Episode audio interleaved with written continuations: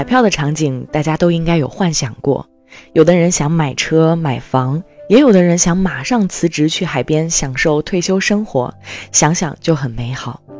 意外之财，人人期盼，但它真的到来，第一个考验的就是人性。昨天下午翻微博的时候啊，就看到一条热搜：浙江温州一位男子中彩票一千万，税后八百四十三万，奖金到手后，男子第一时间想到了自己的亲姐姐。他从小拉扯自己，于是呢，给亲姐转了两百万，并告诉姐姐千万别让自己老婆知道。随后呢，男子又想到了前妻，两个人之前因为琐事儿离婚，现在想想啊，前妻跟着自己也没享过什么福，于是呢，给前妻又转去了七十万买房，而剩下的钱呢，男子就留着自己慢慢用。但没想到的是，两年后。妻子还是知道了这件事儿，得知真相后，妻子心如死灰。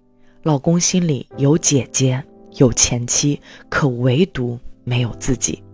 不仅如此，两个人结婚多年，男人对妻子一直处处防备，家里的收支情况丝毫不向妻子透露半分。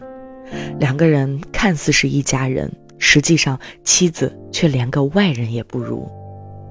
我们先来说说。为什么二婚夫妻很难同甘？我们都知道啊，婚姻的本质是一种利益交换，只有在适配好利益关系的前提下，感情才能发挥好的作用。为什么很多人都说夫妻啊还是原配的好？其实不一定，因为原配夫妻有什么特别的感情，而是许多关于彼此利益的点都是相同的。大家都愿意去相信对方，共同去创造之后幸福的生活。可二次走进婚姻之后，彼此的利益心、戒备心就会自然加重，两人的感情也会朝着无比现实的方向变化。一旦生活遭遇重大的变故，很难做到共同去承担一份命运。比方说。二婚夫妻之间，双方能否愿意或者是做到把自己的收入交给另一半管理和支配呢？很显然，二婚夫妻有这种情况的少之又少。根本的原因其实就在于怕自己吃亏，于是呢就会去争取和准备个人的保障退路，最后呢致使同床异梦的情况更加严重。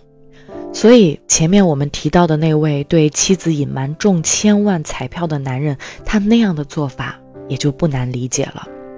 但是，珊姐想说，婚姻的稳定靠利益，婚姻的温度靠感情。只有利益没有感情的合作关系，最终只会让这段关系愈加感到冰冷、陌生、现实。既然选择走到一起，那么放下戒心，放开自己，也许会得到比一千万更多的惊喜和幸福。我们再来说说第二点，夫妻之间可以有隐私，但不该有隐瞒。有一种观念认为，相爱的夫妻间必须绝对忠诚，对各自的行为乃至思想都不得有丝毫的隐瞒，否则就亵渎了纯洁的婚姻。确实，夫妻之间不该有隐瞒。还是拿中彩票这位男士来说，隐瞒的后果不仅是婚姻破裂，还被妻子告上法庭，并赔偿奖金部分的百分之六十。但夫妻的亲密之间也该有间，保有一定的隐私是对对方的尊重。我们一定要分清楚什么是隐瞒，什么是隐私。隐私是一个人的个人权利，但是隐瞒就是一颗定时炸弹，随时可以爆发。最后，希望每个人都能遇到那个能给你安全感、跟你一心和安心的人。好了，今天的节目到这里就结束了。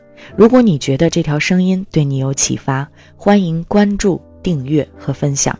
有不同的见解，也可以在评论区留言。每条留言我都会仔细阅读并给予回复，再次感谢大家的支持，我是珊姐，我们下期再见。